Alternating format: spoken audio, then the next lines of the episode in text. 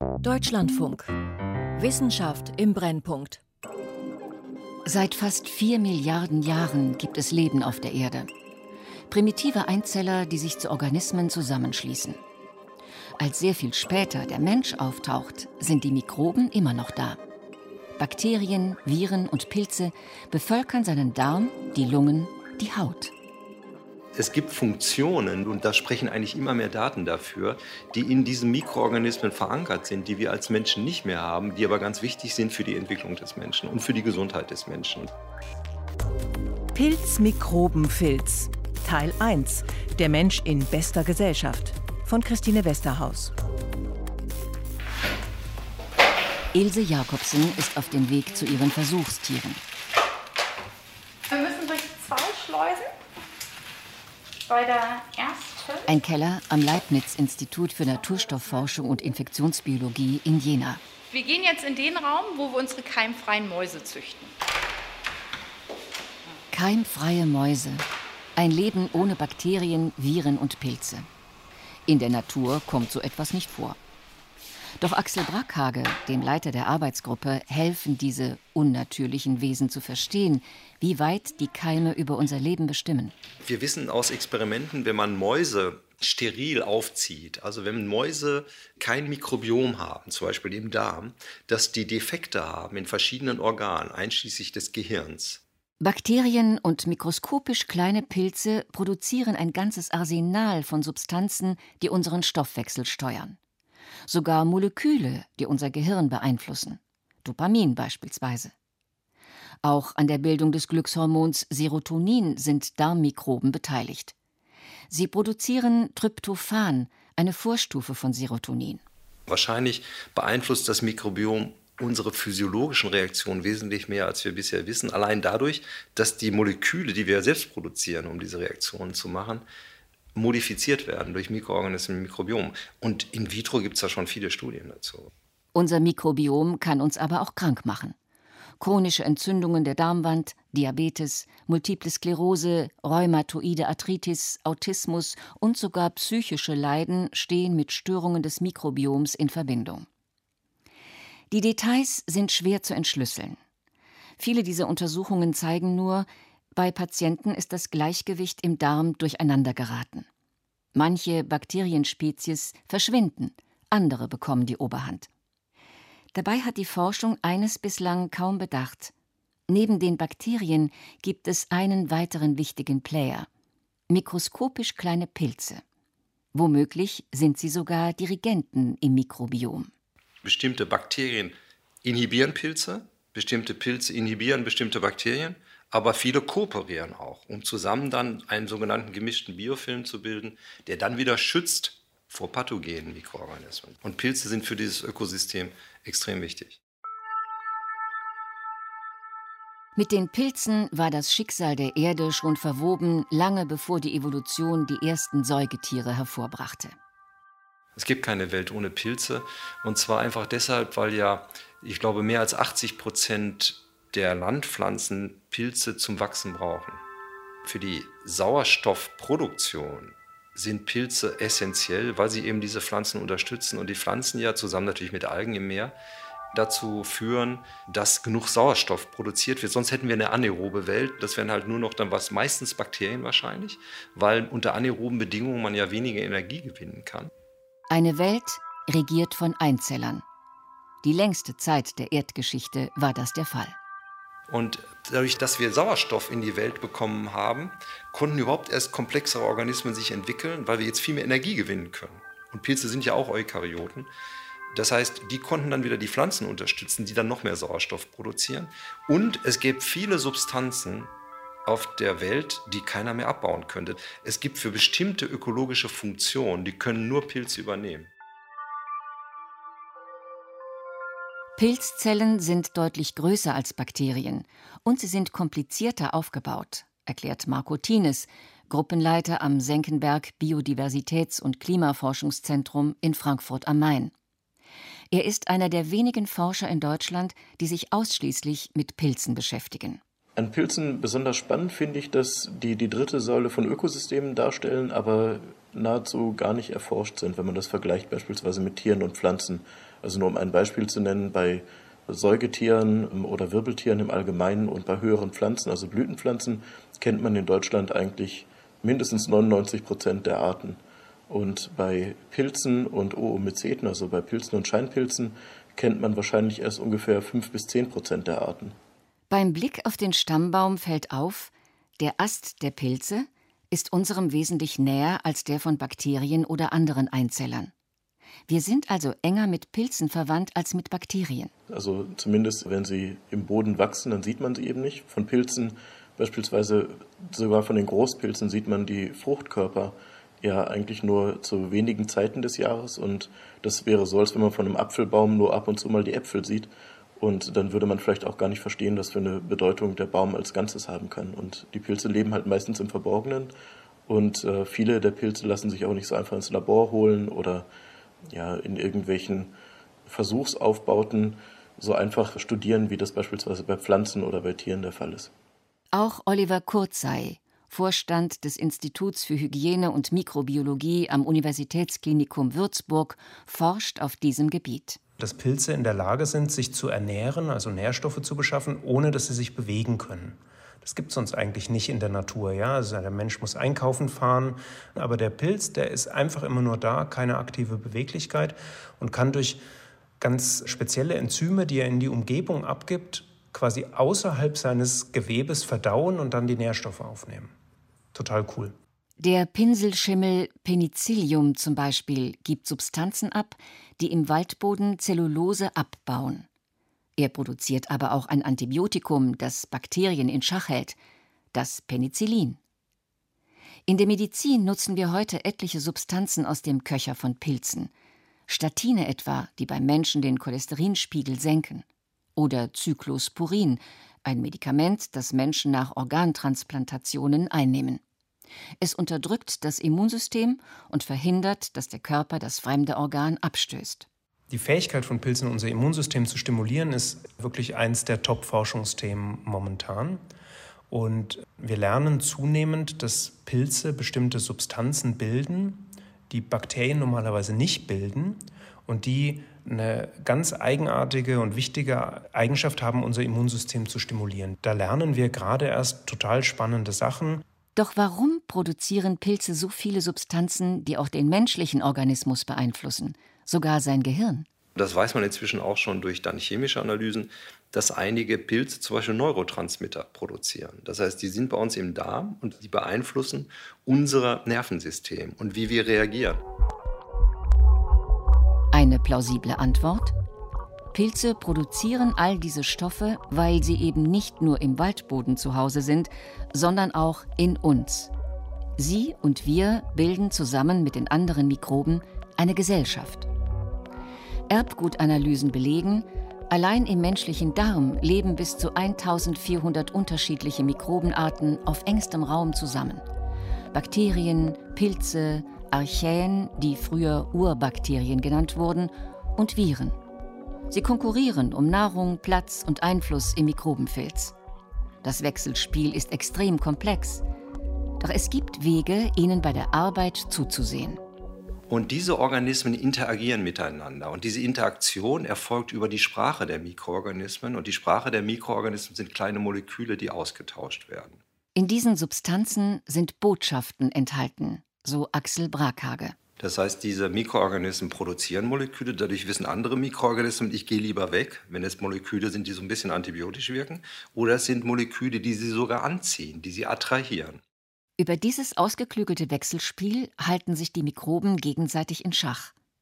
Nach einer Antibiotikakur vermehren sich manche Mikroben unkontrolliert und verdrängen andere.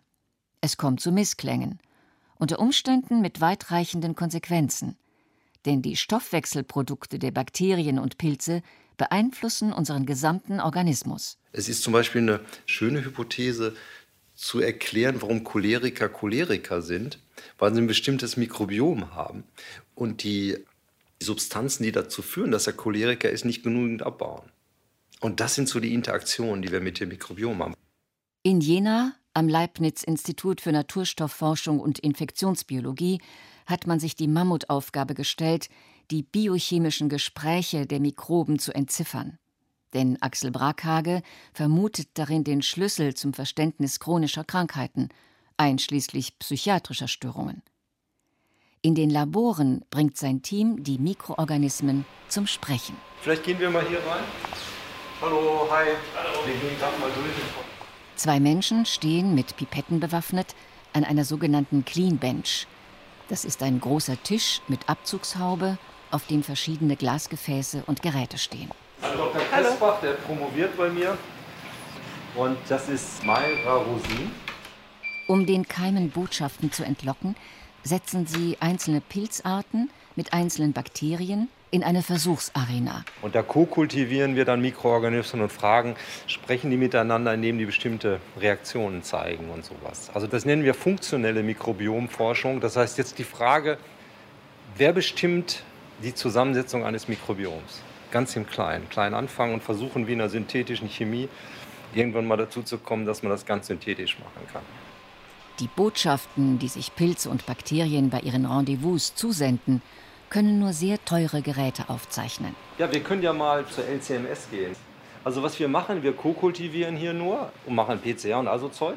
Und dann werden wir die Metabolite analysiert. Und da gehen wir mal hin. Ich glaube, da ist so ein bisschen laut, ne? ein bisschen Lärm. Da gehen wir hin, ja.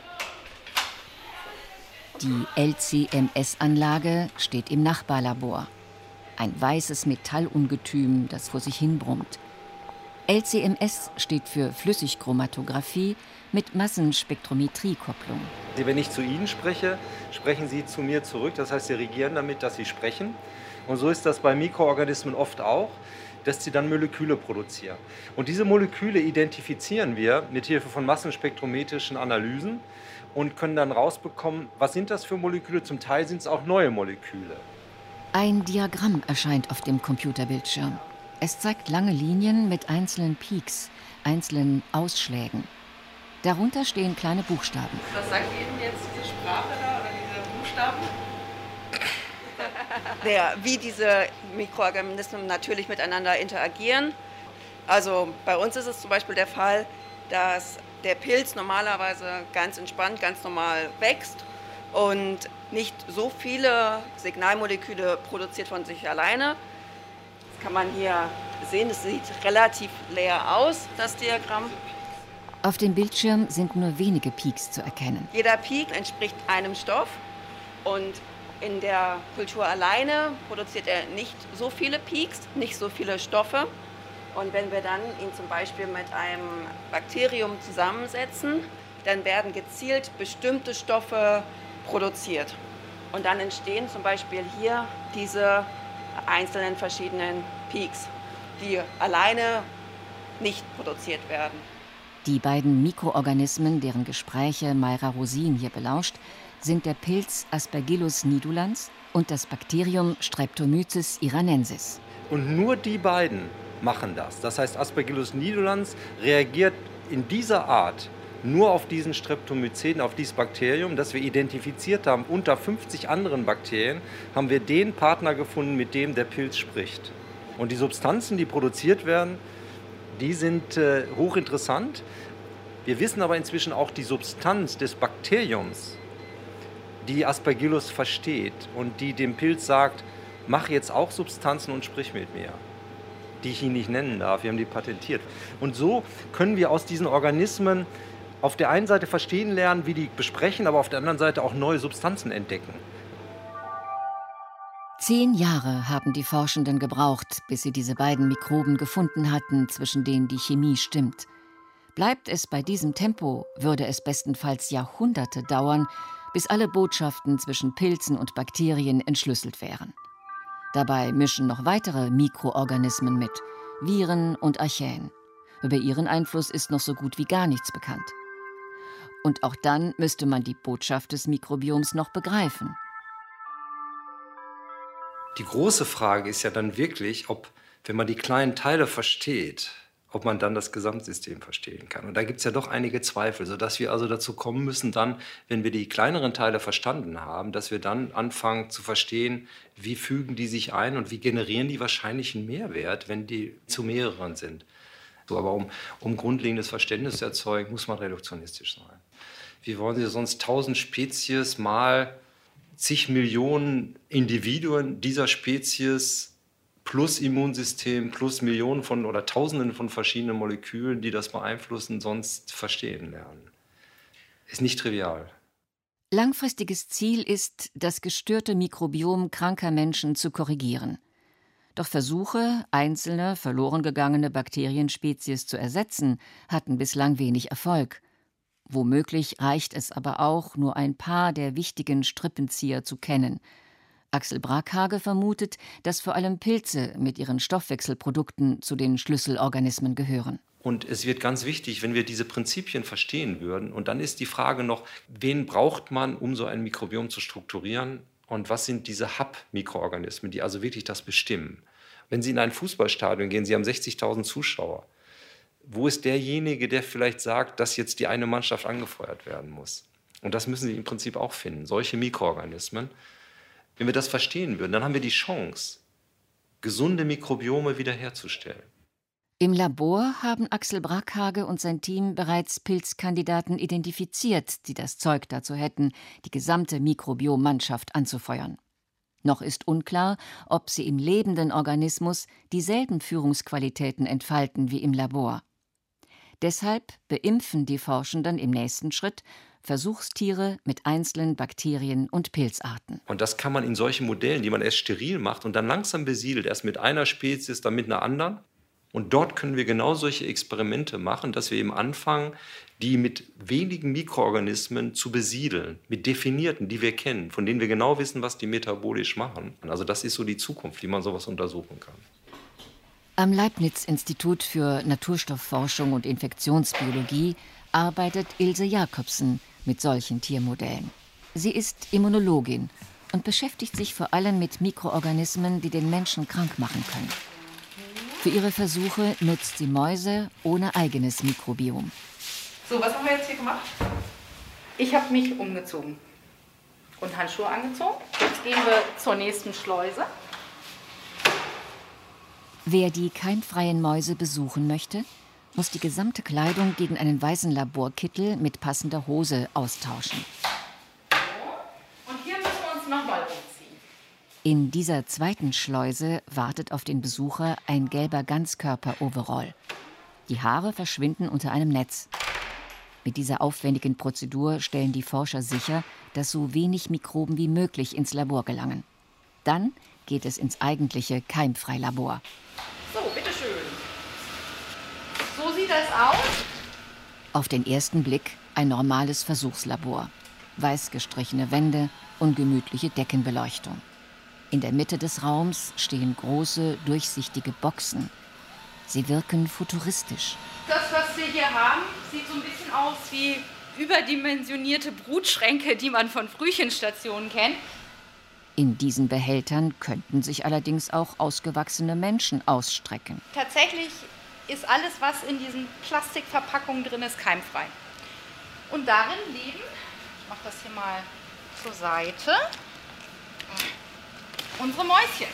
In ganz normalen Käfigen mit einem speziellen Futter, wo besonders viele Vitamine zum Beispiel drin sind, weil die ja keine Mikroorganismen haben, die im Darm die Vitamine produzieren.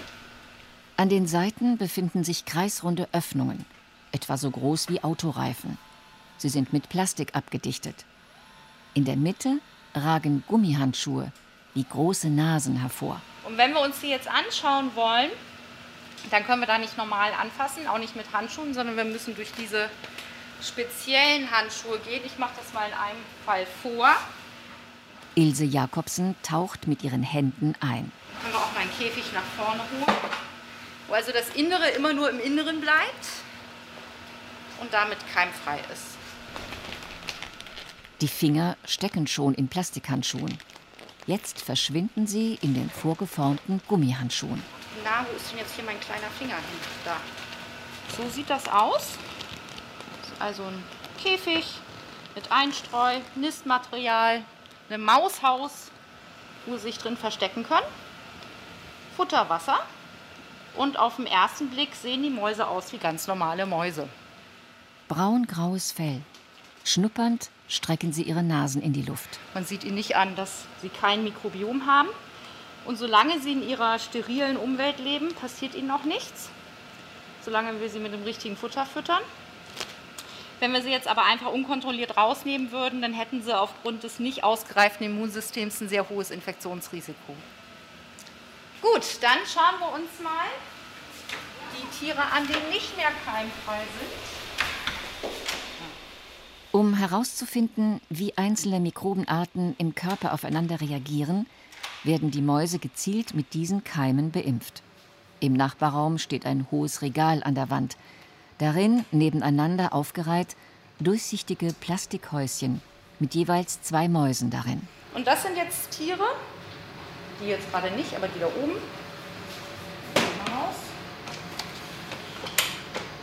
Das hier sind jetzt Mäuse, die ab Geburt mit genau einer Art Bakterium besiedelt sind, indem wir die Eltern, die Eltern waren keimfrei, mit diesem Bakterium besiedelt haben. Die haben das Bakterium von ihren Eltern bekommen. Und mit denen wollen wir jetzt untersuchen, ob dieses Bakterium die Kolonisierung durch unseren Pilz reduzieren kann. Aus ihren Tests wissen Ilse Jakobsen und ihr Team, wenn die Bakteriengemeinschaft gestört ist, beginnen bestimmte Pilzarten unkontrolliert zu wachsen. Fehlt einer der Partner, ergreift der andere also die Chance, seinen Platz zu übernehmen. Das deutet an, dass sich Bakterien und Pilze gegenseitig in Schach halten.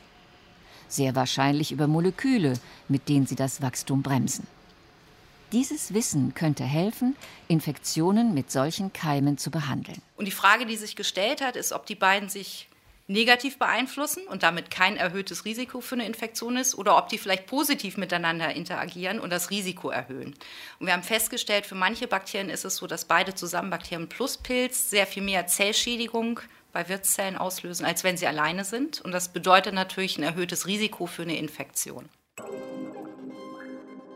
Wen bekämpft man also und wen lässt man besser durch? Denn klar ist inzwischen auch, unsere körpereigene Abwehr entscheidet mit darüber, welche Mikrobe es sich in unserem Darm bequem machen darf. Um in der mikrobiellen Welt nicht unterzugehen, hat der Mensch ein ausgeklügeltes Immunsystem entwickelt. Da gibt es Theorien, das gibt es eigentlich und ist gereift, weil es eben Mikroorganismen in der Umwelt gibt. Der Mensch musste seine Körperzellen gegenüber Bakterien und Pilzen abgrenzen und hat sich dabei mit einigen Einzellern arrangiert. Freundschaften sind entstanden, oftmals sogar Abhängigkeiten. Bakterien oder Pilze aus dem Darm zu entfernen, kann die Netzwerke empfindlich stören. Das Immunsystem dagegen hat eigene Wege gefunden, Schmarotzer von Freunden zu unterscheiden. Es erkennt Mitglieder des Mikrobioms an spezifischen Strukturen. Das zeigt sich einfach daran, dass wir inzwischen wissen, dass wir viele Rezeptoren haben auf unseren Immunzellen, die ganz spezifisch Pilzmoleküle auf der Oberfläche erkennen. Mit diesen Pilzrezeptoren hat sich Petra Bacher beschäftigt. Sie forscht am Institut für Immunologie des Universitätsklinikums Schleswig-Holstein. Zum Beispiel gibt es einen Pilz, der heißt Candida albicans. Das ist ein Pilz, der bei jedem im Darm vorkommt. Und da konnten wir zeigen, dass das ein ganz zentraler Modulator von menschlichen Immunreaktionen ist. Petra Bacher hat beobachtet, dass dieser Candida-Pilz bestimmte Immunzellen aktiviert, sogenannte TH17-Zellen. Diese T-Helferzellen spielen unter anderem bei der Entstehung chronischer Entzündungen und Autoimmunerkrankungen eine Rolle. Möglicherweise verhindert der Kontakt mit dem Candida-Pilz, dass das Immunsystem überreagiert. Und so kann man sich vorstellen, dass eigentlich diese Besiedelung mit Pilzen und auch anderen Mikroben ganz zentral ist, um unser Immunsystem zu erziehen, sozusagen. Seit ein paar Jahren verdichten sich die Hinweise, dass sich unser Immunsystem von Geburt an mit seinen körpereigenen Bakterien auseinandersetzen muss, um nicht fehlgeleitet zu werden. Geht bei dieser Prägung etwas schief, kann es zu Allergien oder sogar zu Autoimmunerkrankungen kommen. Offenbar gilt diese frühe Weichenstellung nicht nur für Bakterien. Letztendlich ist es für die Pilze eigentlich genau das Gleiche. Also auch diese Besiedelung, zum Beispiel mit diesem Candida albicans Pilz, beginnt bei der Geburt.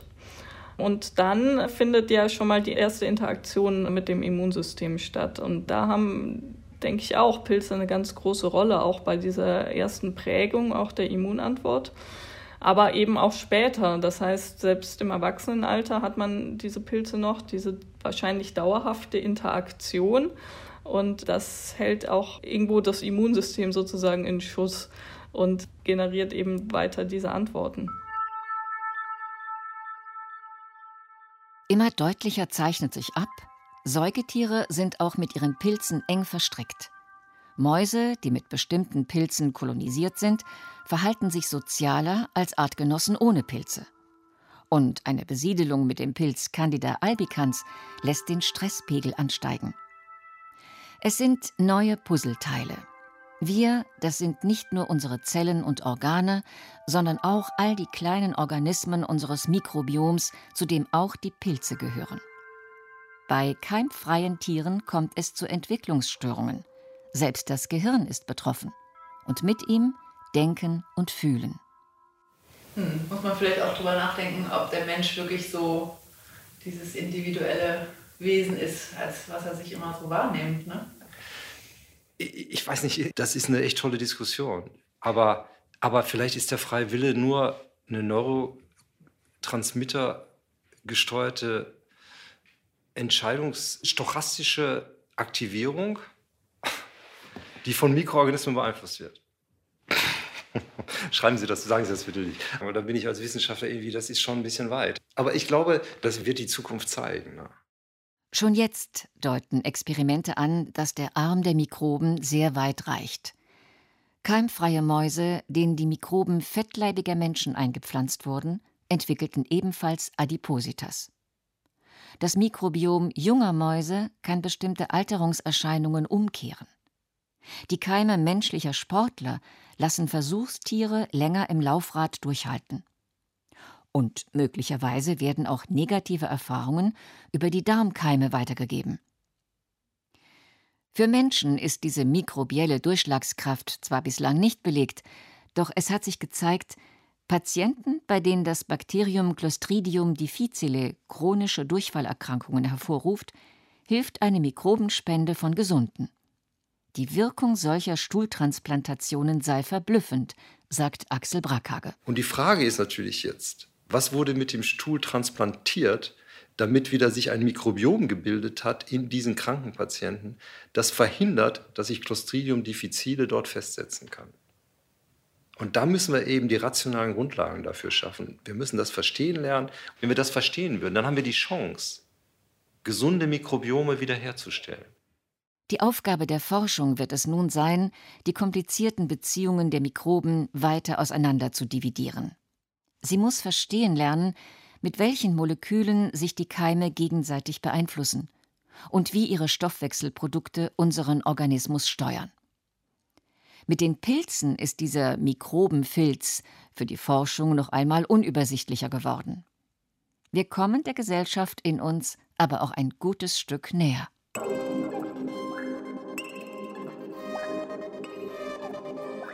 Pilzmikrobenfilz. Teil 1. Der Mensch in bester Gesellschaft. Von Christine Westerhaus. Es sprach Elisabeth Hartmann. Ton Marcel Christmann. Regie Anna Panknin. Redaktion Christiane Knoll. Eine Produktion des Deutschlandfunks 2022. Teil 2 hören Sie am Pfingstmontag oder im Podcast Wissenschaft im Brennpunkt. Böse Pilze, der Mensch in schlechter Gesellschaft.